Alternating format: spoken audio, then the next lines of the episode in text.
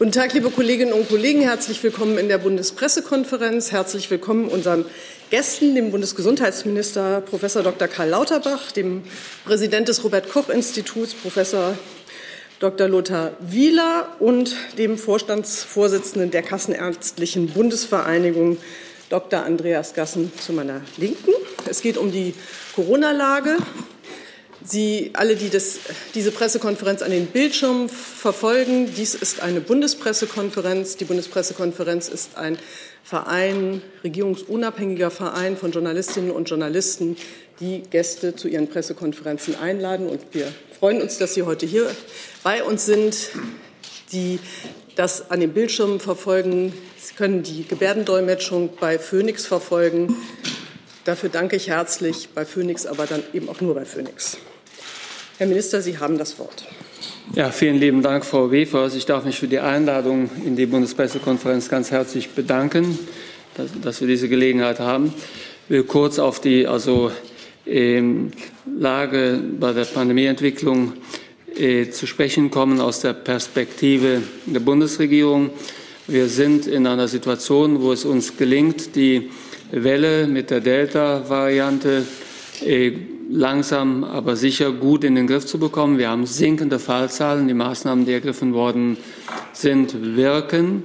Sie wirken auch nachhaltig und das hat auch Gott sei Dank eine entlastende Wirkung auf die Belastung der Krankenhäuser, aber auch auf die Intensivstationen. Nichtsdestotrotz, also müssen wir mit einer fünften Welle jetzt sicher rechnen.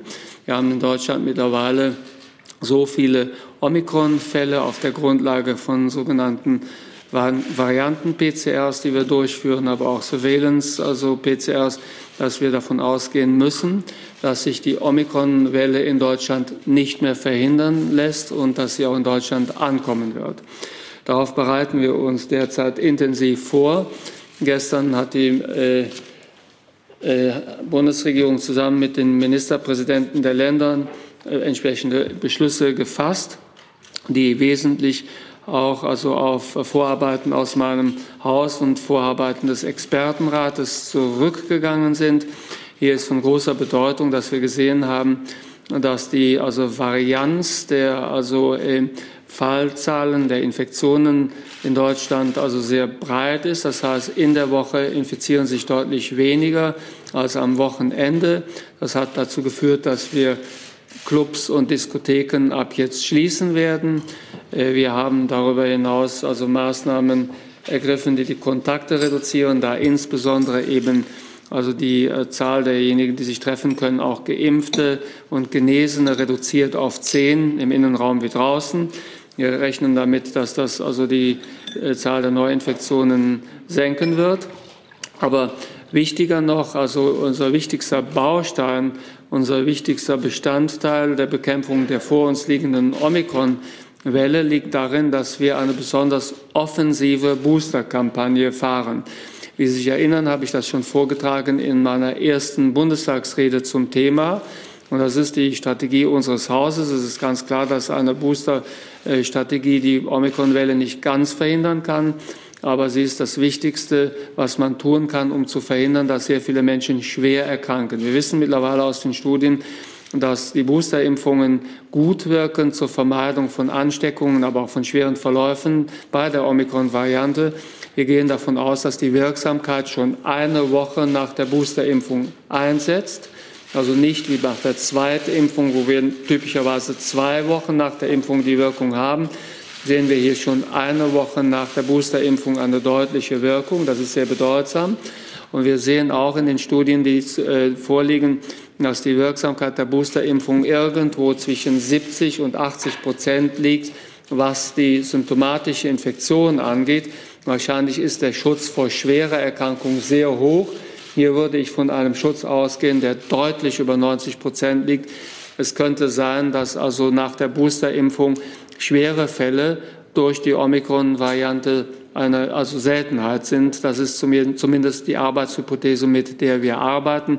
Auf jeden Fall gehen wir mit einem Schutzfaktor aus, der über 90 Prozent liegt. Die Booster, also Impfung werden wir durchführen, im Wesentlichen mit dem Impfstoff Moderna. Zum einen ist das der Impfstoff, den wir derzeit verfügbar haben. Wir haben für die jetzt zweite Welle der Boosterimpfung haben wir 30 Millionen Boosterdosen von Moderna zur Verfügung. Wir haben bisher 27 Millionen äh, Menschen mit einer Boosterimpfung schon versehen. Also wir haben eine gute Boosterimpfungskampagne bisher gefahren. Wir werden wahrscheinlich bis Weihnachten die 30 Millionen schaffen. Wir wollen aber dann noch einmal 30 Millionen Menschen mit einer Boosterimpfung versehen, sodass wir optimalerweise 60 Millionen oder bis zu 60 Millionen äh, Booster-Geimpfte zum Schluss hätten. Und dafür haben wir noch 30 Millionen moderner Impfstoff zur Verfügung und noch ungefähr drei Millionen Dosen BioNTech-Impfstoff. Der BioNTech-Impfstoff ist etwas knapper, wie sich bei der Inventur gezeigt hat, die wir zu diesem Thema durchgeführt haben. Trotzdem ist der moderne Impfstoff ein besonders guter Impfstoff und ich möchte diese Gelegenheit noch mal nutzen, um auch an die niedergelassenen Kolleginnen und Kollegen, aber auch die Impfärzte zu appellieren, diesen Impfstoff einzusetzen. Neue Daten zeigen, dass die also Antikörperkonzentration nach der Boosterdosis, die wir einsetzen, die 50er Dosis, um den Faktor 37 ansteigt. Das ist ein massiver Anstieg, den also Moderna hier auffasst. Somit ein besonders gut geeigneter Booster-Impfstoff, den ich hier so also ausdrücklich empfehle für diese Impfung. Für die unter 30-Jährigen hat die STIKO empfohlen, den BioNTech-Impfstoff einzusetzen. Diese äh, äh, Empfehlung wird derzeit von der STIKO noch einmal geprüft, auch auf meinen Wunsch hin. Was da also herauskommt, weiß ich nicht, denn die STIKO ist ein unabhängiges Gremium, darauf nehmen wir keinen Einfluss. Aber zum jetzigen Zeitpunkt bitte ich die niedergelassenen Kolleginnen und Kollegen, den BioNTech-Impfstoff daher bei den unter 30-Jährigen einzusetzen, sodass wir dort auch die Boosterimpfung mit vollem Tempo machen können und den moderner Impfstoff bei den über 30-Jährigen. Die Wirksamkeit des moderner Impfstoffes ist mindestens so gut wie die des BioNTech-Impfstoffes, sodass wir dann also ohne Einschränkungen boostern können. Ich freue mich bei dieser Gelegenheit auch, also äh, äh, Herrn Gassen heute begrüßen zu können, der diese Initiativen unterstützt. Er wird gleich etwas dazu sagen. Und wir werden auch in den Zeiten vom 24.12. bis zum 9.1., um eben auch das Engagement der Ärzteschaft zu würdigen und noch einmal dazu aufzurufen, dass so viel geboostert wird wie irgend möglich, werden wir in der gesamten Zeit, also vom 24.12. bis zum 9.1., werden wir das Sonn- und Feiertagsbudget fahren. Das heißt, es gibt pro Impfung dann 36 Euro und nicht die 28 Euro, weil äh, ich weiß es zu schätzen, dass hier Ärztinnen und Ärzte und auch die daran hängenden Teams bereit sind, in den Feiertagen zu impfen. Ich bitte darum, die Impfzentren offen zu halten. Ich bitte darum, die Praxen also als Impfzentren zu nutzen. Wir also haben hier aus meiner Sicht eine einmalige Chance, wenn es uns gelingen würde, 50 bis 60 Millionen Menschen in Deutschland mit einer Boosterimpfung zu also, äh, versehen, dann schützt das diese Menschen vor schwerer Krankheit. Es entschleunigt aber auch dramatisch die, das Fortschreiten der Pandemie, der, also Omikron-Pandemie und schützt somit zum Schluss auch die Ungeimpften. Natürlich, also machen wir alles, was wir können, um die Ungeimpften zu erreichen. Und wir werden für die Ungeimpften, die Ungeimpften warten ja zum Teil auch auf Totimpfstoffe, werden wir in Kürze Novavax-Impfstoff anbieten. Dafür haben wir vier Millionen Dosen gekauft. Die stellen wir bald zur Verfügung, soweit das Werk liefern kann. Aber ich will noch mal darauf hinweisen, wollen wir die Ungeimpften mitschützen? Und viele Ungeimpfte sind keine Querdenker, das sind keine Menschen, die dem Staat gegenüber kritisch stehen, sondern es sind Menschen, die zum Teil die Impfung aufgeschoben haben, die Fragen haben. Aber wollen wir die Ungeimpften schützen, dann müssen wir tatsächlich die Pandemie entschleunigen. Und diese Entschleunigung ist nur möglich durch eine möglichst schnelle Boosterkampagne. Wenn wir die 30 Millionen Impfstoff verbraucht haben, die wir jetzt nutzen, kommt mehr Impfstoff. Ich habe noch einmal 25 Millionen äh, Gesamtdosen besorgt von Moderna. Das sind insgesamt 50 Millionen Boosterimpfungen. Das heißt, wir können wirklich so schnell und so viel boostern, wie wir wollen. Es kommt nur darauf an, wie gut wir das organisiert haben. So viel von meiner Seite. Ich gebe zurück an Frau Wefers. Vielen Dank, Herr Minister. Du sag mal, Kira, ganz unter uns, du bist die Jüngste hier? Ja. Warum arbeitest du hier eigentlich? Na, weil wir das beste Journalismusformat in Deutschland sind und weil hier keine Werbung läuft. Und woher kommt die Kohle für dein Gehalt? Per Banküberweisung oder PayPal von den Leuten, die uns zuschauen oder zu hören. Wie das geht? Seht ihr in der Podcast-Beschreibung.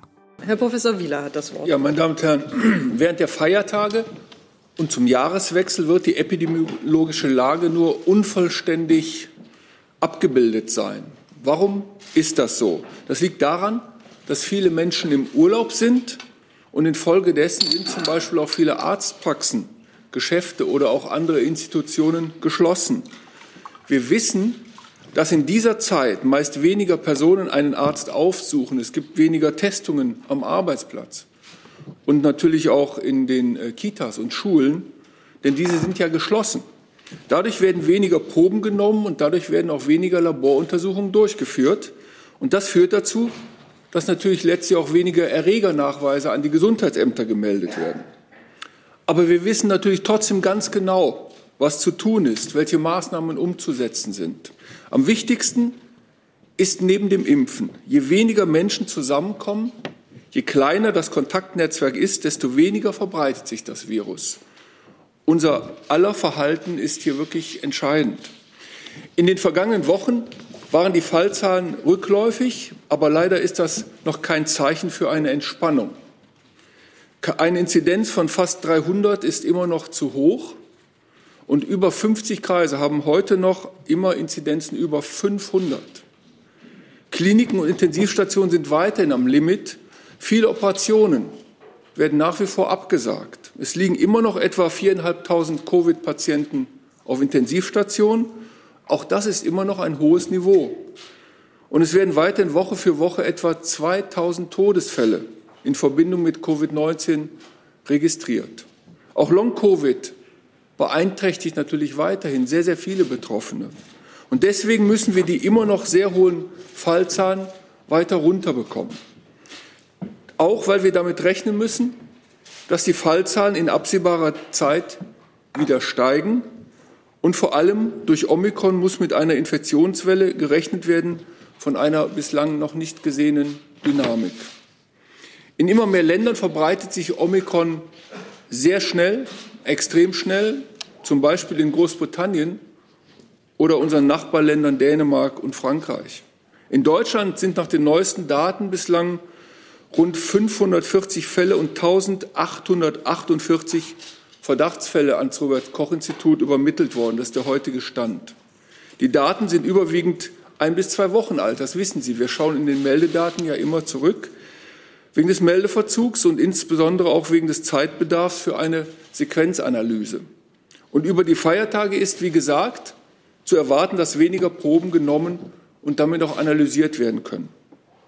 Aber der Trend ist glasklar. Bei einer Verdopplungszeit von etwa drei Tagen könnte die neue Variante in den nächsten ein, zwei, spätestens drei Wochen bereits die Mehrzahl aller Infektionsfälle in unserem Land ausmachen. Wir können nach wie vor nicht sicher einschätzen, ob Omikron weniger krank macht. Aber selbst wenn dies so wäre, Omikron ist extrem ansteckend und kann dem Immunsystem leichter entkommen. Das führt auch bei Genesenen und zweimal Geimpften häufiger zu Infektionen und diese können eben auch weitergegeben werden. Die nicht oder nicht vollständig Geimpften sind weiterhin stark gefährdet. Daher ist zu erwarten, dass sich die Situation in Kürze wieder verschärfen wird. Wenn es nicht gelingt, die Dynamik der Omikron-Welle mit strikten Maßnahmen zu bremsen, muss aufgrund der in kurzer Zeit zu erwartenden hohen Erkrankungszahlen mit einer Überlastung des Gesundheitssystems gerechnet werden. Und nicht nur das, es muss auch mit einer Beeinträchtigung kritischer Versorgungsstrukturen gerechnet werden. Denn wenn viele Mitarbeiter und Mitarbeiterinnen zur gleichen Zeit erkranken oder als enge Kontaktpersonen in Quarantäne müssen, dann fehlen sie natürlich bei der Arbeit. Die gute Nachricht, mit einer dritten Impfung verbessert sich der Schutz vor einer symptomatischen Infektion auf etwa 70 bis 80 Prozent. Und das ist wirklich viel. Deswegen ist die Auffrischungsimpfung so wichtig. Aber natürlich auch die noch fehlenden Erst- und äh, Zweitimpfungen. Und weil Omikron eine so hohe Dynamik bringt, hat das RKI am Montag seine Risikobewertung zu Covid-19 geändert. Für die Gruppe der Ungeimpften wird die Infektionsgefährdung als sehr hoch eingeschätzt. Es gibt in Deutschland noch etwa 11 Millionen Erwachsene, die ungeimpft sind, obwohl es ausreichend fundierte Daten zur Wirksamkeit und zur Sicherheit der Impfstoffe gibt. Für die Genesenen und Geimpften mit zweimaliger Impfung schätzen wir die Infektionsgefährdung als hoch ein und für die dreimal Geimpften als moderat. Auch die Ständige Impfkommission hat rasch auf die zunehmende Verbreitung von Omikron reagiert und gestern ihre Empfehlungen zur Auffrischungsimpfung angepasst. Die STIKO empfiehlt, die Auffrischung mit nun mit einem verkürzten Abstand von mindestens drei Monaten zur Grundimmunisierung dazuzufügen. Bei der Auffrischimpfung sollte man nicht auf einen Wunschimpfstoff warten, sondern das nehmen, was vorhanden ist. Beide Impfstoffe von Biotech und Moderna führen mit der Auffrischung zu einem guten Schutz vor der Omikron-Variante. Ja, wir alle möchten die Feiertage und, äh, äh, mit der Familie und mit Freunden und Verwandten verbringen. Das Weihnachtsfest soll aber nicht der Funke sein, der das Omikron-Feuer entfacht. Im Gegenteil. Wir alle müssen dafür sorgen, diese Zeit zwischen den Jahren zu nutzen, um die Dynamik aus dem Infektionsgeschehen herauszunehmen. Ich bitte Sie deshalb eindringlich, verbringen Sie diese Zeit wirklich nur im kleineren Kreis von Freunden, Verwandten und Familie. Bitte schränken Sie Ihre Kontakte auf das Nötigste ein, treffen Sie möglichst wenige und wenn, dann immer dieselben Menschen in einem festen sozialen Kreis. Am sichersten ist es natürlich, wenn alle vollständig zweimal geimpft sind und eine Auffrischungsimpfung hatten. Wenn Sie sich mit Menschen aus Risikogruppen treffen, zum Beispiel Alten, Hochaltrigen, chronisch Kranken, dann sollten Sie sich vorher bitte immer unbedingt testen, auch wenn Sie vollständig geimpft sind. Und verzichten Sie auf Reisen, die nicht unbedingt notwendig sind. Lassen Sie uns gemeinsam dafür Sorge tragen, dass die bevorstehende Omikronwelle möglichst flach verläuft. Vielen Dank, Herr Professor Wieler. Herr Dr. Gassner hat das Wort. Vielen Dank. Ja, sehr geehrte Damen und Herren, ähm, Sie haben es gehört, Minister Lauterbach hat skizziert, wie wir ähm, trotz der anstehenden und zu befürchtenden Omikron-Welle, von der wir alle noch nicht wissen, was sie für uns wirklich in der Realität dann bedeuten wird, wie wir trotzdem ähm, da äh, das Ganze mit, ähm, mit Impfung in den Griff bekommen. Und jetzt stellt sich natürlich für viele von Ihnen die Frage, ist das realistisch, dieses Impfziel? Und dann kann ich Sie an der Stelle beruhigen, das ist realistisch. Und wir haben tatsächlich auch in der Vergangenheit in einem selbst für mich fast überraschenden Tempo diese Boosterimpfungen hinbekommen. Es war, Sie haben das gehört, immer die Zahl 30 Millionen Auffrischimpfungen bis Ende des Jahres ausgerufen worden. Und da haben wir schon alle gedacht, wenn wir das schaffen, ich kann Ihnen sagen, Stand gestern sind wir bei knapp 28 Millionen 100.000, also sogar noch etwas höher als die Zahl, die der Minister gerade vorhin kommuniziert, die habe ich gerade vor zehn Minuten bekommen. Ähm, die niedergelassenen Ärzte und Ärzte mit den Teams äh, haben wirklich hier ähm, Großes geleistet, das muss man so sagen. Wir haben äh, so viele Impfungen pro Woche wie noch nie zuvor in Deutschland. Wir impfen über sechs Millionen Menschen jede Woche. Und Sie können sich leicht ausrechnen, auch die 30 Millionen, die dann noch anstehen für die verbleibende Bevölkerung, ist letztlich in einem guten Monat bis Ende Januar zu schaffen. Damit ist Deutschland weit über dem EU-Schnitt. Ähm, auch das muss, glaube ich, mal deutlich gemacht werden. Und wir holen das Vereinigte Königreich äh, ein, das äh, deutlich früher angefangen hat. Zwei dieser drei Impfungen werden in den Praxen gemacht. Ähm, in der letzten Woche waren es rund 5 Millionen Impfungen an den Praxen, ähm, davon 4,2 Millionen Boosterimpfungen, was zeigt, auch die Erst- und Zweitimpfungen legen Gott sei Dank wieder zu. Insgesamt beteiligen sich aktuell knapp 84.000 Kolleginnen und Kollegen an den Impfungen, ziemlich genau Hälfte Hausärzte, Hälfte Fachärzte. Und die entstehen natürlich diese hohen Impfzahlen nicht nur durch die zunehmende Zahl von Kolleginnen und Kollegen, sondern auch durch mehr Impfung pro Impfstelle. Das ist gut. Äh, Im Sieben-Tagesschnitt sind es 720.000 tägliche Impfungen. Ich möchte mich an der Stelle noch mal ganz herzlich bei den Kolleginnen und Kollegen in den Praxen bedanken. Das ist eine enorme Zusatzbelastung auch für die Teams. Ähm, und das ist nicht selbstverständlich. Ich finde es trotzdem ähm, mal eine Erwähnung wert, dass das hier ähm, neben der normalen Versorgung geleistet wird. Also das Ziel 30 Millionen Impfungen bis Jahresende ist erreichbar. Da glaube ich, brauchen wir keine Zweifel mehr dran heben. Und ich glaube auch, dass wir den Rest der zu boosternden Bevölkerung bei ausreichenden Impfstoffkapazitäten, das scheint der Fall zu sein, dann auch im Januar entsprechend boostern können. Ähm, der Minister hat schon die Größenordnungen genannt, ähm, die zur Verfügung stehen. Nochmal auf die Wertigkeit auch gerade der Boosterung durch Moderna hingewiesen. Die aktuellen Zahlen sind sehr ermutigend. Äh, damit hat man tatsächlich wieder einen sehr wirkungsvollen Schutz. Erstimpfung, auch da gibt es Positives zu berichten, nicht in dem Umfang, wie wir uns wünschen würden, aber immerhin werden jede Woche jetzt eine, über eine halbe Million Erstimpfungen erreicht. Auch das ist ein positives Signal. Da sind 20 Prozent zwar Kinderimpfung, aber nichtsdestotrotz scheint es auch zunehmend doch Erwachsene zu geben, die den Wert der Impfung für sich anerkennen. Und wir können an der Stelle nur noch mal dazu aufrufen, das ist das schärfste Schwert im Kampf gegen Corona, ist die Impfung, vollständig geimpft und nach einer gewissen Zeit die Boosterung. Novavax wurde schon erwähnt, steht an. Wann genau in welcher Menge Novavax zur Verfügung steht, wissen wir noch nicht. Ich könnte mir vorstellen, dass wir hier den einen oder anderen noch erreichen, der bisher mit den mRNA-Impfstoffen haderte. Die Botschaft ist also aus meiner Sicht, äh, wir haben eine, eine gute Chance mit der Boosterkampagne in dem hohen Tempo und ich sage mal mit der Vernunft der Menschen, und die sind ja nicht völlig unvernünftig, das haben wir die letzten Wochen gezeigt, die Zahlen sinken, die Menschen passen mehr auf sich und andere auf. Glaube ich, kriegen wir das hin, haben wir eine gute Chance, ähm, hier nicht vor eine unüberbrückbare äh, Infektions- und Krankenstandswand zu laufen. Und ich glaube, das ist ähm, zunächst mal eine gute Botschaft. Es kam auch die äh, Professor Wieler als angesprochen kritische Infrastruktur, wie gefährlich ist es, wenn uns plötzlich in großer Zahl natürlich auch ähm, äh, Kolleginnen und Kollegen und Mitarbeiter in den Praxen oder in den Kliniken wegbrechen. Ähm, da wir rund 100.000 Praxen haben, sind die natürlich nicht vor Infektionen gefeit, aber sie, das System an sich ist etwas resilienter, weil wir dann einzelne kleine Einheiten haben, die mal ausfallen können, dass die in der Gesamtheit flächendeckend ausfallen, ist unwahrscheinlich. Insofern sind wir auch hier hoffnungsfroh, dass wir die Impfkampagne ohne wesentliche Dips auch über die Weihnachtstage fortführen können. Ich finde das ein sehr gutes Signal, den Kolleginnen und Kollegen hier auch eine entsprechende wirtschaftliche Anerkennung zukommen zu lassen, weil es natürlich auch zwischen den Tagen ähm, äh, eine zusätzliche Herausforderung ist, auch mit Personal, weil ja viele äh, medizinische Fachangestellte auch Kinder haben, Kitas zu, die müssen die auch versorgen.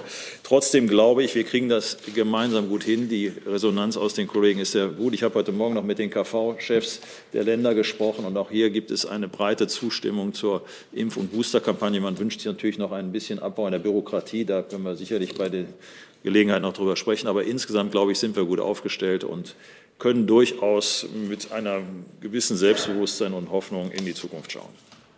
Danke, Herr Dr. Gassen. Wir haben äh, jetzt Zeit für Fragen bis äh, halb zwei. Dann müssen wir lüften für die nächste Pressekonferenz, damit das hier auch alles ordnungsgemäß äh, abläuft. Ich habe bereits jetzt ungefähr 20 Fragen äh, vorliegen von Kolleginnen und Kollegen, die sich gemeldet haben. Ähm, ich versuche hier einen einigermaßen guten Ausgleich zu schaffen zwischen innen und online zugespielten äh, Fragen. Die erste hat Herr Kliss hier im Saal. Bitte schön. Vielen Dank, Frau Wilfers. Ähm, Im Grunde genommen sind es drei, aber drei kurze an jeden Einzelnen. Herr Gassen, ist Moderna genauso einfach zu verimpfen in den Praxen wie BioNTech im Umgang damit? Herr Lauterbach, Boostern wichtig. Was machen äh, Sie oder was sagen Sie zu den Kindern, die sich jetzt zweimal geimpft haben müssen, die auch geboostert werden? Vor allen Dingen auch die, die im schon im Juni oder im Juli off-label geimpft worden sind, die müssten, könnten ja jetzt auch, weil sie sagen drei Monate. Und das Problem ist, ähm, Moderna ist, glaube ich, für U30-Jährige nicht die richtige, aber das können Sie sicherlich besser beantworten. Und Herr Wieler muss eigentlich es früher sein mit den Kontaktbeschränkungen, das, was Sie gesagt haben, als der 28. Dezember, um die Omikron-Welle zu brechen, auch weil ja äh, nicht getestet wird äh, zum Teil und die Praxen zu sind. Vielen Dank. Ich hatte noch vergessen zu sagen, dass wir immer, so wie sonst auch, immer eine Frage, eine Nachfrage stellen. Das wäre so nett vom Zeitbudget, was wir haben für die anderen Kollegen. Ich entschuldige Vielleicht mich. Ich nehme die Frage trotzdem nicht zurück. So, wer startet, bitte? Carsten, oder? Ja, also ganz kurz zur Anwendung. Grundsätzlich ist Moderna natürlich in der Praxis genauso anzuwenden. Das Problem, das haben Sie damit impliziert gefragt, ist dadurch, dass die Vials größer sind und wir bei den Boosterimpfungen im Grundsatz 20 Dosen aus einem Vial bekommen, was an sich gut ist, ist es organisatorisch etwas aufwendiger. Und deshalb vielleicht an der Stelle der Appell, ähm, die Menschen sollten wirklich versuchen, sie in den Praxen Termine geben zu lassen. Also erweitert sich die Organisation erheblich. Es ist dann relativ unproblematisch. Ansonsten ist der Wirkstoff hochwirksam, keine Frage. Aber die Packungsgröße erfordert eine gewisse vorlaufende Planung. Deshalb bitte nicht einfach in die Praxen kommen, sondern vielleicht kurz vorher anrufen. Ja, vielen Dank. Die Boosterimpfung für die Kinder ist nicht zugelassen zum jetzigen Zeitpunkt. Wenn sie aber vorgenommen wird, äh, weil es sich ja um zugelassene Impfstoffe handelt, übernimmt der Bund die Haftung. Ja, ähm, zu den Kontakteinschränkungen. Also ähm, die, der gestrige MPK-Beschluss war ja sehr eindeutig. Dort steht ja immer, dass spätestens zum 28. diese Kontaktma äh, Kontakteinschränkungsmaßnahmen vorgenommen werden sollen. Insofern ist der Zeitraum, wann das in den einzelnen Bundesländern wirklich gemacht wird, ja sowieso offen. Aber ich denke, was sehr, sehr wichtig ist und was ja auch der Expertenrat am Wochenende klargemacht hat und was auch in dem MPK-Beschluss steht, natürlich wird unabhängig davon ja an jeden Einzelnen appelliert, dass er oder sie schon die Kontakte so gut wie möglich einschränkt. Und das ist ja das Entscheidende. Das haben wir, glaube ich, in dieser Pandemie die ganze Zeit immer gelernt. Es hängt wahnsinnig davon ab, wie sich die Menschen in unserem Land verhalten im Rahmen ihrer Möglichkeiten. Und wir sehen in den letzten Wochen und Monaten, dass dort sehr, sehr viel Verständnis ist und dass das von der Mehrheit der Menschen getragen wird. Und das ist das, äh, warum wir ja auch äh, Zahlen sehen, die runtergehen in den meisten Bundesländern. Insofern ist das schon adäquat. Herr Koch. Andreas Kock, RTL. Eine Frage an den Gesundheitsminister Lauterbach. Herr Lauterbach. Sie könnten die Maske auflassen, wenn Sie fragen. Das hat sich hier ganz gut bewährt. Danke. Herr Lauterbach, ähm, wenn es so wichtig ist, dass die äh, zweite Boosterwelle so weiterläuft, wie die erste zu sein werden verspricht, wie steht es denn da mit äh, der ausreichenden Versorgung äh, mit Impfstoff? Also Sie sprachen ja viel über Moderna. Wie sieht es aus mit äh, BioNTech, äh, weil ähm, U30 ja dann doch eben auf diesen Impfstoff äh, angewiesen ist? Inwiefern könnte da äh, ein Mangel eventuell eben den, den Fortgang dieser Welle hemmen? Ja, vielen Dank für die Frage. Die also Antwort ist ganz einfach. Wir haben 30 Millionen Dosen, Boosterdosen von Moderna jetzt zur Verfügung für die nächsten drei Wochen, 10 Millionen pro Woche. Und wir haben insgesamt also über diese Zeit drei Millionen BioNTech zur Verfügung pro Woche. Also die erste Woche 1,2 Millionen, die Woche darauf 0,8, die, die Woche darauf 1,2. Mehr ist es nicht. Ich hatte schon bei anderer Gelegenheit darauf hingewiesen, dass wir im Rahmen einer Inventur also festgestellt hatten, dass nicht so viel BioNTech-Impfstoff also beschafft worden war. Wir arbeiten allerdings äh, fieberhaft, also jetzt da, daran, noch weiteren Impfstoff zu besorgen. Ich kann auf jeden Fall ankündigen, dass wir also 25 Millionen Dosen moderner Impfstoff noch beschaffen konnten, in Anschluss an die 30 Millionen, die wir jetzt haben. Diese 25 Millionen sind Doppeldosen. Das wäre dann so viel, dass man damit 50 Millionen Boosterimpfungen machen könnte. Und es wird gleichzeitig auch versucht, also BioNTech-Impfstoff, zusätzlichen BioNTech-Impfstoff zu besorgen. Da sind wir mit mehreren Ländern also äh, für den Direktkauf, bilateralen Kauf im Gespräch. Darüber kann ich aber erst äh, vortragen, wenn diese Gespräche erfolgreich sind. Ich habe eine Frage von Anno Fricke von der Ärztezeitung an Sie, äh, Herr Minister Lauterbach. Da geht es um Datenschutz und äh, Statistik. Wie können die Daten der bereits Geimpften unter Einhaltung aller Datenschutzbestimmungen bei den niedergelassenen Ärzten und den Impfzentren abgerufen werden? Daran arbeiten wir derzeit. Es gibt ja zum Beispiel auch die Frage, führt Deutschland ein Impfregister ein, ja oder nein?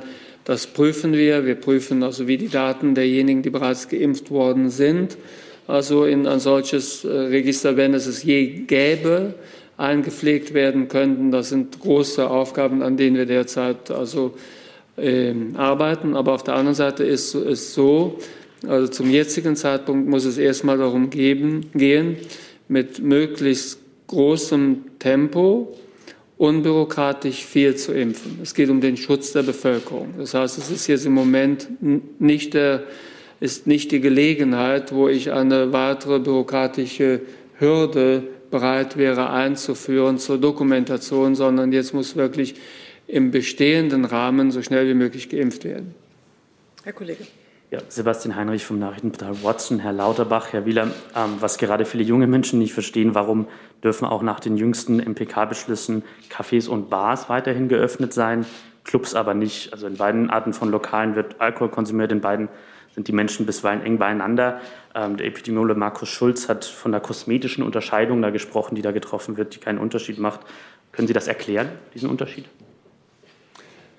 Also ich kann dazu etwas sagen. Es kommt immer darauf an, also was jetzt im Vordergrund des Betriebs steht, ob das also große Tanzgelegenheiten sind, wo dann zum Teil 150, 200 Menschen zusammengekommen sind, ähm, oder in Innenräumen dann eben 50. Und äh, das haben wir jetzt halt sehr stark eingeschränkt.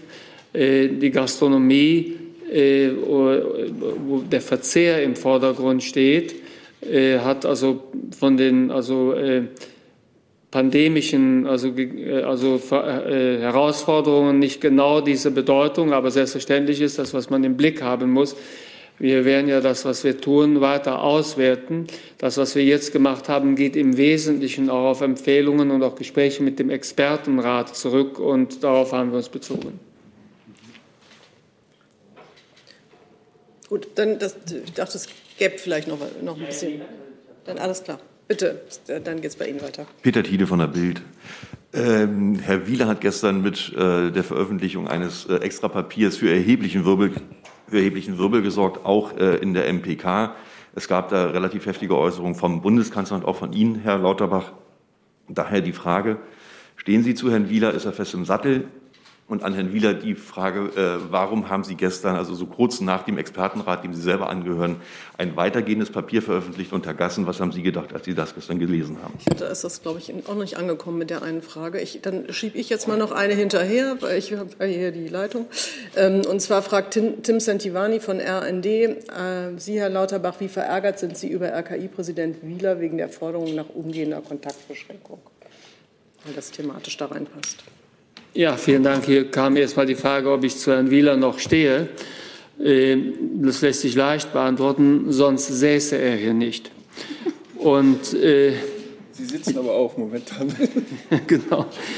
Und die, äh, zweite Frage, äh, also verärgert, ähm, das sind Interna. Äh, es ist so, also in meinem Haus gibt es keine Zensur, was wissenschaftliche Arbeiten angeht. Das wird es auch nicht geben. Von daher bin ich also dankbar, wenn also äh, wenn wissenschaftliche äh, Auswertungen mich erreichen. Äh, hier war es so, dass sie mich nicht mehr erreicht hatten vor der eigentlichen Sitzung. Da wird die Abstimmung noch optimiert werden, aber ich will ausdrücklich darauf hinweisen, ich habe immer gesagt, also dass also ein Kernbaustein meiner Arbeit darin liegen wird, dass ich mich sehr stark auch am jeweiligen wissenschaftlichen Sachverstand orientiere und da ist auch das Robert Koch Institut eine ganz zentrale Quelle. Ich habe dem nichts hinzuzufügen. Gut, und die Sache. Sie müssten schon ins Mikrofon sprechen, das hätte Vorteile. Ähm, ich wollte ja von Ihnen, Herr Wieland, nicht wissen, äh, ob Herr Lauterbach noch, noch zu Ihnen steht, sondern äh, warum Sie es getan haben. Und dazu hätte ich doch ganz gerne eine Antwort. Das Robert Koch Institut gibt ja kontinuierlich Empfehlungen heraus. Das ist ja unsere Aufgabe. Das hat sich natürlich in den letzten zwei Jahren auch nicht geändert.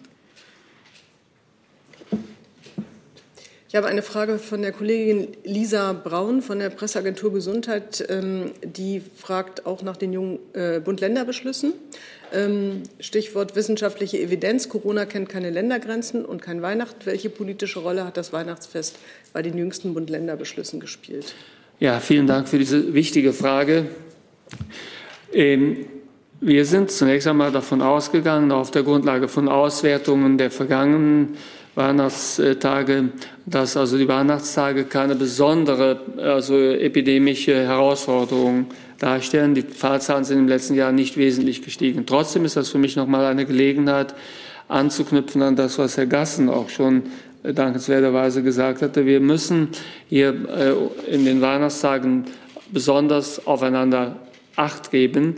Und ich rate daher allen, die ihre Verwandten besuchen, die gemeinsam also nach Hause kommen, ich rate allen, sich vorher zu testen. Also nicht nur denjenigen, die Ältere besuchen, die also Ungeimpfte besuchen, sondern die Testung vor der Abreise bevorzugt mehrere Tests hintereinander, also ein, zwei Tests hintereinander. Das gibt die mit großem Abstand größte Sicherheit, weil man sich dann auch nicht auf der Fahrt zur, zu den Verwandten infiziert. Und äh, kleine Gruppen sind besser als große Gruppen. Gerade bei älteren Menschen ist großer Wert darauf zu legen, dass man fragt, sind die älteren Menschen schon geboostert, ja oder nein? Wann war die Boosterimpfung? Äh, daher also äh, mit kleinen Gruppen sich treffen und wenn immer möglich, das wäre der zentrale Baustein, Antigentestungen an mehreren Tagen hintereinander. Dann geht es hier im Saal weiter. Ja, Fabian Busch von web.de und GMX. Ähm, Herr Lauterbach, im Koalitionsvertrag steht, dass das RKI künftig wissenschaftlich weisungsungebunden arbeiten soll. Bleibt das weiterhin das Ziel? Denn wenn das Papier gestern vom RKI so viel Aufruhr erregt hat, dann zeigt das ja, dass die Politik da vielleicht gar nicht für bereit ist. Ich glaube, ich habe die Frage schon beantwortet. Wissenschaftlicher Sachverstand vom Expertenrat, vom RKI, auch von unabhängigen Experten, mit denen ich im regelmäßigen Austausch bin. Übrigens auch in England selbst. Ich werde heute Nachmittag mit dem englischen Gesundheitsminister und auch mit englischen Wissenschaftlern mich noch einmal über die Omikron-Lage eben dort auseinandersetzen. Das ist also etwas, was meine Arbeit prägen wird und äh, das, da, da ist auch das RKI ein ganz zentraler Baustein. Herrn Buchsteiner rufe ich von hier aus zu, dass mir Ihre Frage beantwortet scheint. Bitte melden Sie sich noch mal, falls Sie das anders sehen. Die nächste Frage kommt von Bernhard Junginger von der Augsburger Allgemeinen Zeitung und ähm, geht zum Thema kritische Infrastruktur. Zu welchem Zeitpunkt ist nach den Erkenntnissen des Bundesgesundheitsministeriums eine Gefahr für die kritische Infrastruktur durch Omikron-Infektionen beim Personal zu befürchten? Herr Junginger, das können wir zum jetzigen Zeitpunkt noch nicht sagen. Wir modellieren also die Entwicklung und äh, sind auf jeden Fall in intensiver Vorbereitung, also was alle Bereiche der kritischen Infrastruktur angeht. Das sind also nicht nur die medizinischen Bereiche, sondern das geht über Polizei, Feuerwehr, Strom, Wasser, also auch Lebensmittelversorgung. Alles wird derzeit im Prinzip monitoriert und vorbereitet. Aber äh, ob und wann uns eine Welle so hart treffen würde, dass diese Notfallpläne umgesetzt werden müssen, das wissen wir zum jetzigen Zeitpunkt nicht. Wir hoffen, das noch abwenden zu können, im Wesentlichen auch durch die also jetzt eingepflegten Kontaktbeschränkungen und die Boosterkampagne. Dann geht es mit Herrn Jessen weiter hier im Saal. Ja, Hans Jessen, freier Journalist. Ähm, Herr Wieler, der, äh, die Bund-Länder-Runde gestern hat sich in ihrer Beschlussfassung explizit an äh, dem Beschluss des Expertenrates, dem Sie angehören, orientiert. Was hat Sie veranlasst? Und die Frage ist noch nicht beantwortet. Was hat Sie veranlasst, wissend, worauf die Bund-Länder sich geeinigt haben, dann doch zeitnah eine davon abweichende, schärfere Position zu formulieren? Also wie gesagt, dazu hatte ich mich auch schon geäußert, der Expertenrat, wenn Sie das Papier wirklich gründlich lesen, dann stellen Sie ja fest, dass dort keine konkreten Empfehlungen gemacht werden, sondern dort steht ja eine Analyse der Lage und die Aufforderung, dass etwas getan werden muss. Und das wird ja auch getan. Und das RKI ist eben eine Institution, die das in konkrete Empfehlungen dann ummünzt. Das ist ja in dem Expertenbeirat nicht getan worden. Insofern ist es ja keinerlei Widerspruch. Es ist eigentlich aber auch keine Antwort, denn ähm, die Bund-Länder-Runde hat sich gestern sozusagen eine Interpretation der Empfehlungen zu eigen gemacht, Beschlüsse oder Zeitlimits daraus abgeleitet. Das wussten Sie. Sie haben eine Empfehlung mit anderen, schärferen Daten veröffentlicht. Nochmal die Frage, was hat Sie zu der schärferen Variante veranlasst? Darin steckt doch die Kritik, dass das, was Bund-Länder beschließen oder vorschlagen, nicht ausreichend ist.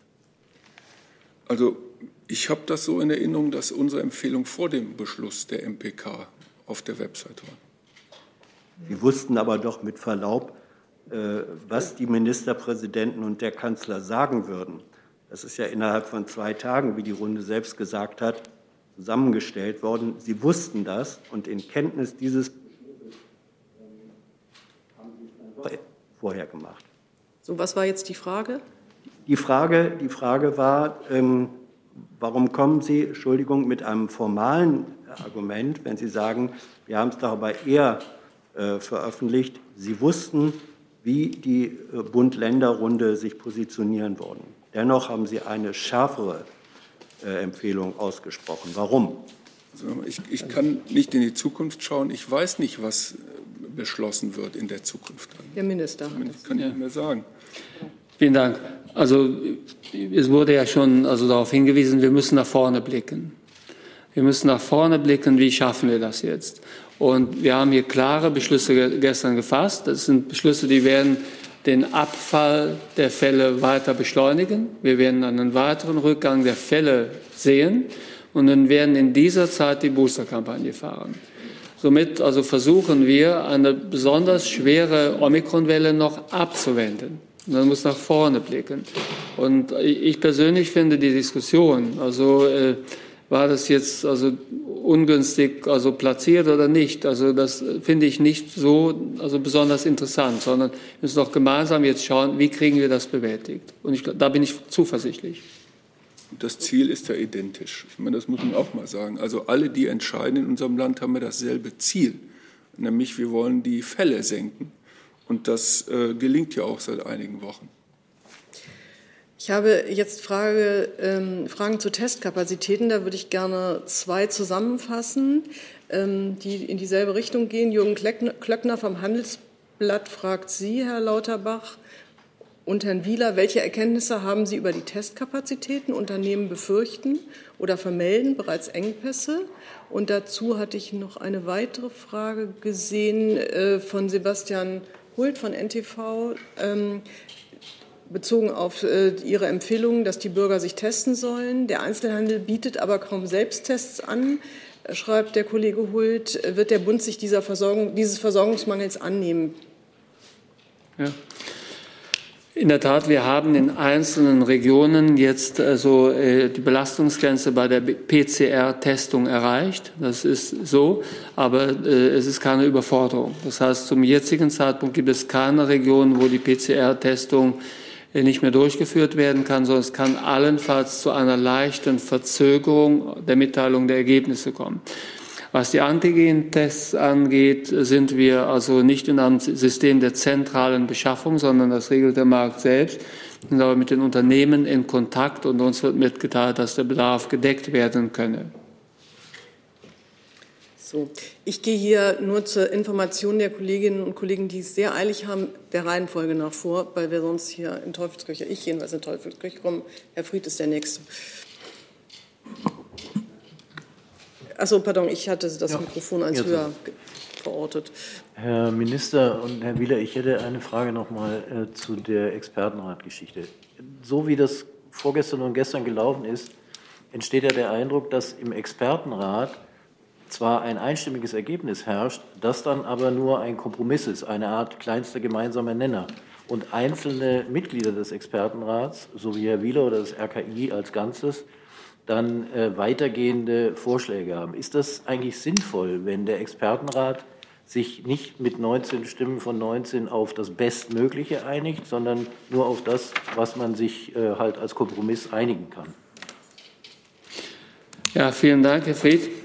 Also es ist schlicht nicht so. Also ich bin ja auch mit den Mitgliedern des Expertenrats im Austausch und wohne den also Sitzungen typischerweise auch bei. Und das abzuqualifizieren als den kleinsten gemeinsamen Nenner ist nicht richtig. Der Expertenrat war sehr klar darin, wie also äh, gravierend die Welle sein wird, die, äh, die wir hier erwarten müssen, ist auch sehr klar darüber gewesen, wie gefährlich Omikron ist, ist auch sehr klar darüber gewesen, dass wir hier sogar einen Schutz der kritischen Infrastruktur also vornehmen müssen, ist auch sehr klar darüber gewesen, dass wir jetzt nicht ausschließen können, dass die Omikron-Variante äh, ähnlich schwer verläuft, also wie die Delta-Variante. Das sind alles sehr klare Aussagen und auch keine Aussagen, die also Grund zur Freude oder zur Entwarnung machen. Und daher ist meine Einschätzung die, dass Sie hier einen Graben auftun, der in Wirklichkeit nicht besteht. Und die Ergebnisse im Expertenrat sind also alarmierend gewesen und das haben wir auch umgesetzt und berücksichtigt. Ich, ich, ich würde das gerne noch mal ergänzen, um das einfach wirklich ganz sachlich und nüchtern darzustellen. Mir liegt dieses Papier des Expertenrates vor. Da steht in, das ist der letzte Absatz. Das ist eine Schlussfolgerung. Zeitnah notwendige Maßnahmen. Aus dem geschilderten Szenario ergibt sich Handlungsbedarf bereits für die kommenden Tage. Wirksame bundesweit abgestimmte Gegenmaßnahmen zur Kontrolle des Infektionsgeschehens sind vorzubereiten, insbesondere gut geplante und gut kommunizierte Kontaktbeschränkungen. Dann steht da, die aktuell geltenden Maßnahmen müssen darüber hinaus noch stringenter fortgeführt werden. Ich wüsste nicht, wo das äh, irgendeine Interpretationsspielraum offen lässt. Aber der Expertenrat hat eben keine konkreten Maßnahmen beschlossen. Das ist kein Kompromisspapier, sondern es ist eine sehr nüchterne Analyse, die fordert, dass stringentere Maßnahmen fortgeführt werden müssen. Dann gehe ich weiter mit einer Frage von Charlotte Kurz von der Pharmazeutischen Zeitung, die nach Novavax fragt. Äh, Sie, Herr Minister Lauterbach, wann werden die ersten Novavax-Impfstoffe nach Deutschland geliefert und verimpft? Ja, vielen Dank. Wir haben vier Millionen Impfdosen bestellt, sind mit dem Unternehmen in Kontakt und rechnen mit einer Lieferung im Januar. Dann geht es hier vorne weiter im Saal. Nochmal Jörg Ratsch von dpa direkt an Herrn Wieler nachfragen äh, zu gestern Abend. Wie zufrieden oder unzufrieden sind Sie denn mit äh, den Ergebnissen äh, der Bund-Länder-Beratung? Also es sind stringentere Maßnahmen. Sie werden das Infektionsgeschehen deutlich verlangsamen und das ist sehr, sehr gut. Und ansonsten möchte ich das nochmal wiederholen. Wir machen seit Jahren Empfehlungen, immer wieder Empfehlungen und die werden wir auch weitermachen. Und die Umsetzung dieser Empfehlungen ist Aufgabe der Politik. Ob ich zufrieden oder unzufrieden ist, ist völlig irrelevant. Dann habe ich eine Frage von Patrick Holstein von Apotheke ad hoc an Sie, Herr Minister Lauterbach. Welche Pläne und Erwartungen haben Sie an Praxen und Apotheken als Teil der kritischen Infrastruktur, um im Fall von rasant steigenden Infektionszahlen die Versorgung zu sichern? Ja, zunächst hoffen wir natürlich, diese rasant steigenden Infektionszahlen abzuwenden, aber äh, selbstverständlich sind Praxen und auch Apotheken und auch Krankenhäuser zentraler Baustein der kritischen Infrastruktur. Und äh, wir haben ja hier in früheren Wellen also schon eine gewisse Erfahrung damit gehabt, was es, also, was es bedeuten kann. Ich äh, hoffe, dass wir hier also äh, diesmal äh, besser gerüstet sind wegen der sehr hohen Impfquote, die wir in diesen Bereichen erreicht haben. Und die Boosterimpfung gerade in diesen Bereichen ist von größter Bedeutung. Von daher hoffe ich, dass wir hier also die Infrastruktur geschützt haben. Äh, selbstverständlich werden Pläne gemacht, äh, was passiert, wenn zum Beispiel bestimmte Krankenhäuser nicht voll betrieben werden können. Äh, was machen wir zum Beispiel mit Reha-Kliniken? Können Reha-Kliniken dann auch für den also Bereich der Akutversorgung herangezogen werden? Das wird alles geprüft und vorbereitet. Aber ich glaube, dass wir also jetzt, zum jetzigen Zeitpunkt einfach noch hoffen können, dass uns dies erspart bleibt. Vielleicht will Herr Gassen dazu etwas sagen. Ja, Sie haben es im Grundsatz schon richtig gesagt. Wir haben hier zum einen, das muss man, glaube ich, noch mal herausstellen, gerade in Praxen und auch in den Kliniken sehr hohe Impf- und auch Boosterquoten. Das ist eigentlich der wirksamste Schutz. Also ich kenne es aus der eigenen Struktur, da sind alle geimpft und geboostert. Und bei den Praxen kommt noch dazu, dass sie ähnlich wie die Apotheken natürlich dezentral sind. Also wenn dann einer ausfällt, ähm, heißt das ja nicht, dass die ganze Struktur gefährdet ist. Und ansonsten müssen wir da ähm, reagieren. Wenn sich die Situation, das wird ja regional unterschiedlich sein, da braucht man nicht viel Fantasie zu, dass das möglicherweise in Sachsen, Thüringen eher auftreten kann als in Schleswig-Holstein. Da muss man sich äh, da Dinge zu überlegen. Eine Möglichkeit sind Vernetzung. Das geschieht bei den Praxen auch häufig informell schon. Ähm, also ich bin relativ zuversichtlich, dass wir nicht erleben werden, dass die Menschen nicht mehr versorgt werden können. Trotzdem müssen wir da achtsam sein und uns ähm, auch mit solchen Eventualitäten befassen. Aber grundsätzlich halte ich die Struktur der niedergelassenen Praxen und in der Folge dann auch die der Apotheken für recht resilient. Jetzt sende ich noch mal eine Nachricht an Bernhard Walker von der Badischen Zeitung. Die Frage scheint mir auch beantwortet zu sein, die er mir hier eingespielt hat. Sonst bitte noch mal melden. Und Herr Hofmann hat das Wort. Andreas Hoffmann vom Stern. Eine Frage zum Thema Novavax. Sie haben gesagt, im Januar werden diese vier Millionen Dosen geliefert. Haben Sie sich eigentlich eine spezielle Verteilung überlegt? Der Novavax gilt ja gerade bei Impfskeptikern eher als eine mögliche Lösung. Das heißt, wird er eher in den Osten geliefert oder wie sieht das aus mit der Verteilung von Novavax? Ja, vielen Dank. Eine spezielle Verteilung haben wir uns nicht überlegt, sondern normalerweise ist das ja ein äh, System von Angebot und Nachfrage. Wenn wir den Impfstoff im Januar bekommen, dann glaube ich, wird er von dort äh, angefragt sein, wo diejenigen, die diesen Impfstoff also bevorzugen, nachfragen. Das heißt, ich rechne dann tatsächlich mit also einer größeren Nachfrage äh, in einigen Bundesländern, beispielsweise Sachsen, Sachsen-Anhalt, möglicherweise auch in Teilen von Bayern. Das würde mich nicht überraschen.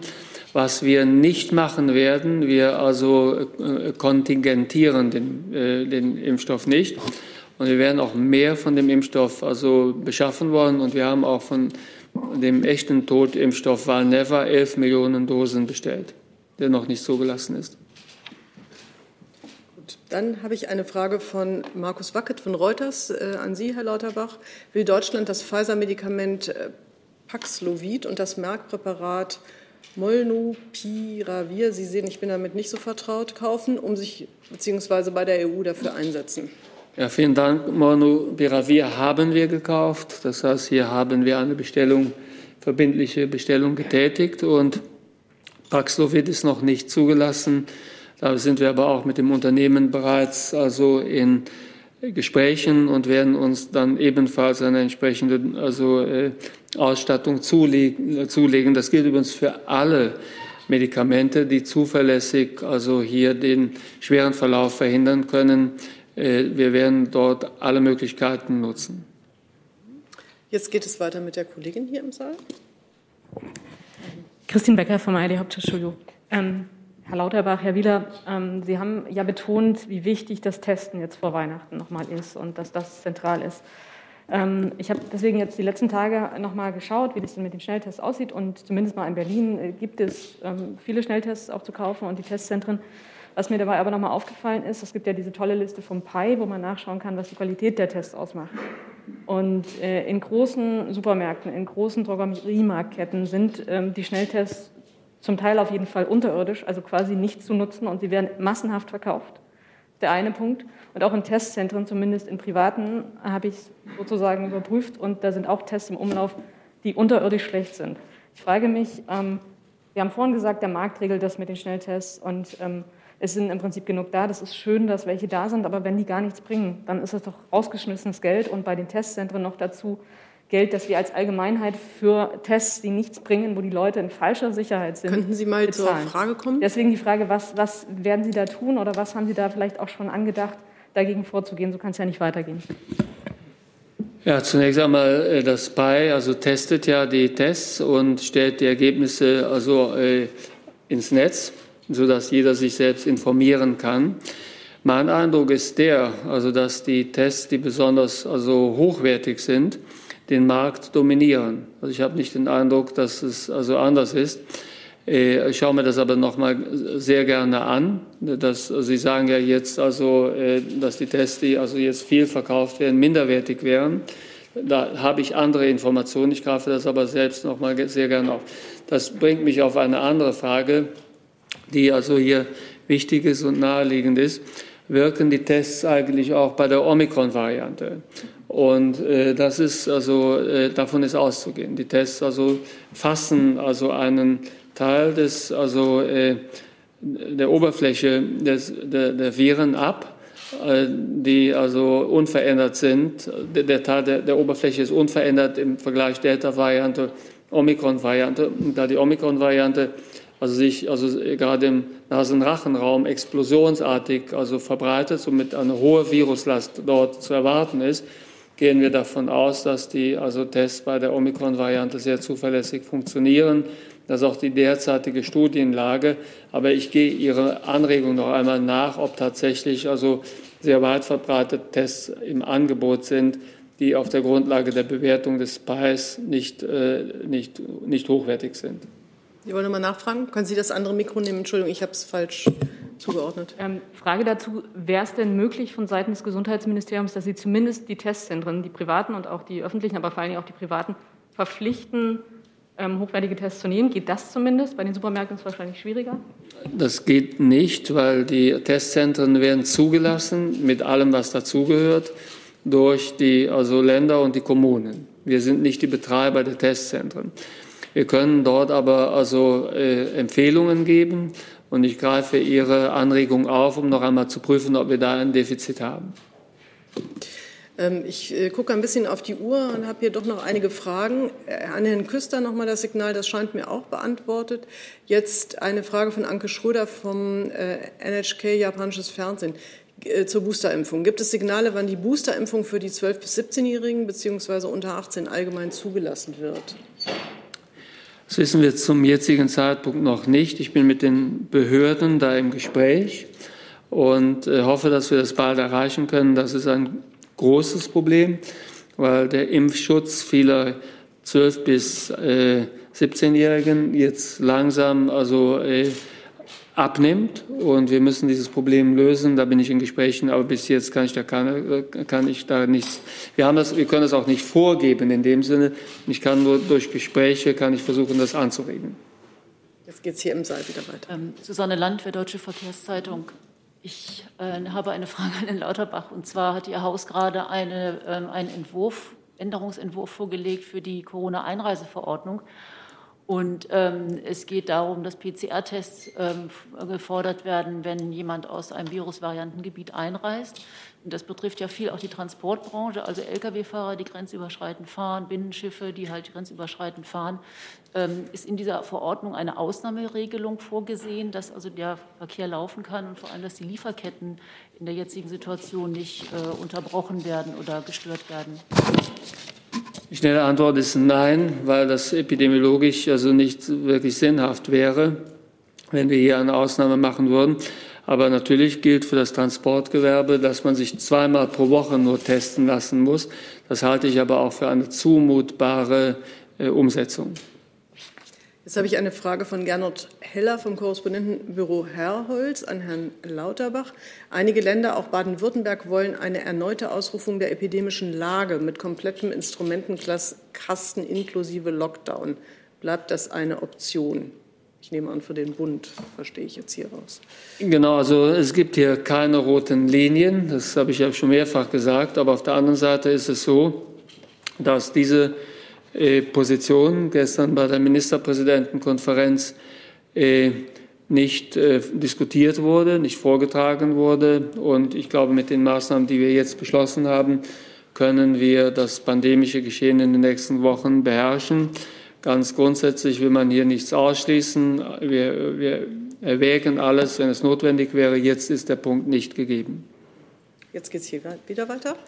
Andreas Kühners, ZDF. Herr Wieland, noch einmal zu Ihrer Empfehlung gestern und Ihrer Motivation. So wie Sie es jetzt verteidigen, hätten Sie es doch einfach belassen können beim Papier des Expertenrates vom Sonntag. Hat sich für Sie die Lage seitdem geändert? Oder warum haben Sie geglaubt, dass es eines zusätzlichen zweiten Papiers bedarf zu diesem Zeitpunkt, dessen Wirkung Sie ja abschätzen konnten? Sie konnten ja abschätzen, dass das öffentlich einen Rums auslöst. Also wie gesagt, ich habe dem nicht mehr zuzufügen, als was ich bereits gesagt habe. Das ist ja die Aufgabe des RKI, Empfehlungen auszusprechen. Das tun wir. Da sind wir sogar verpflichtet zu.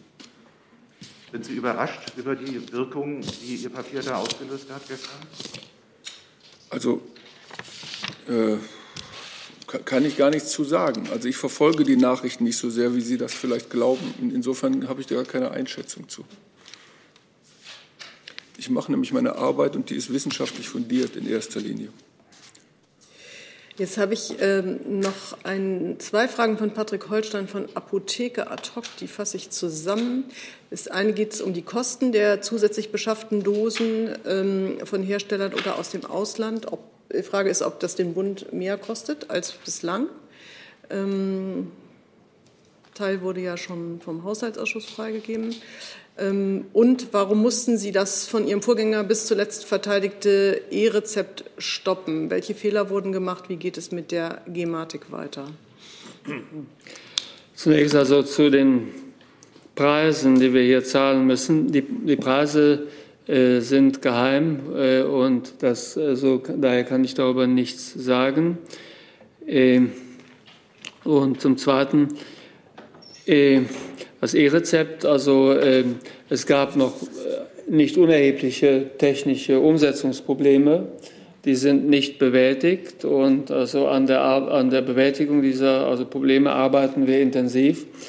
Ich konnte jetzt nicht sehen, dass in der also Notlage, in der sich zum Teil die Praxen derzeit befinden, aber auch die Kliniken, wir arbeiten ja an der Belastungsgrenze, eine weitere Belastung durch die noch nicht komplett vorbereitete Einführung eines E-Rezepts sinnvoll sein könnte. So, Dankeschön dafür. Jetzt der Kollege von DPA nochmal.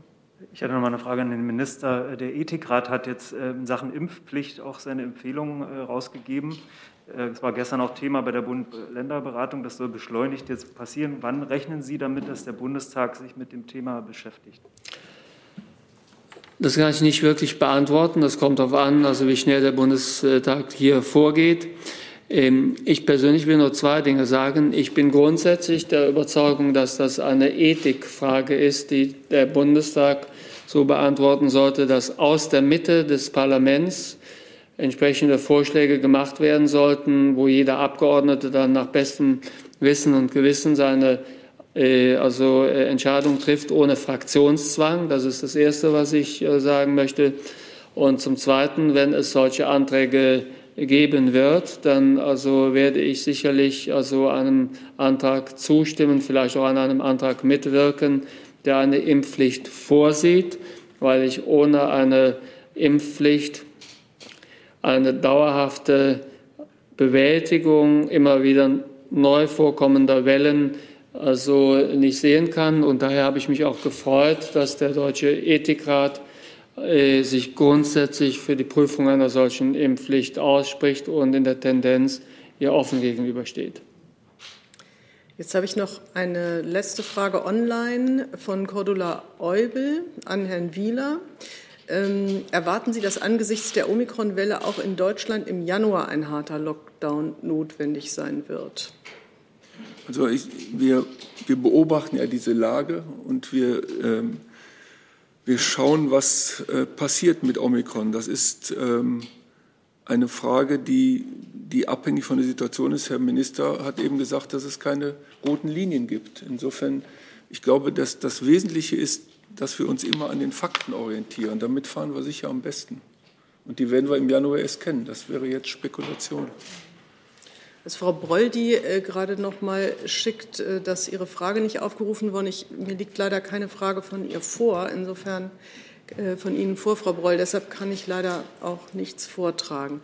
Gibt es ähm, noch eine, wir sind jetzt schon ein bisschen über die Zeit, ähm, gibt es noch Fragen im Saal? Dann mache ich jetzt hier noch mal Herr Kliss und dann wäre das für heute die letzte, es sei denn, Frau Broll ist noch mal ganz schnell. Also so, ich habe Sie richtig verstanden, Herr Lauterbach. Äh, Booster für Kinder ist nicht zugelassen, aber der Bund übernimmt die Haftung. Heißt das, dass Sie Eltern raten von bereits zweimal geimpften Kindern, deren Impfschutz jetzt langsam abschließt, einen Arzt oder eine Ärztin zu suchen, die diese Boosterung machen? Ja oder nein? Vielen Dank. Ich rate nicht, sondern das muss der individuelle Arzt entscheiden. Äh, ich bin zwar Arzt, aber ich gebe keine Empfehlungen quasi für, für, für, für die Bevölkerung ab. Was ich raten würde, ist, dass man mit Ärzten und Ärztinnen spricht und sich dann eine individuelle Empfehlung abholt. Okay, jetzt habe ich eine, ähm, ich wollte jetzt hier nicht noch mal rund machen, ich, Frau, ich nehme jetzt noch mal einmal Frau Broll, weil das wohl nicht durchgekommen ist. Die fragt, äh, wie lange der Boosterschutz bei Omikron anhält. Das ist eine sehr gute Frage, das wissen wir nicht. Da der Schutz also zwischen, wie Herr Wieler es auch ausführte, korrekterweise zwischen 70 und 80 Prozent liegt, könnte es sein, dass der Impfschutz also äh, nicht also äh, allzu dauerhaft ist.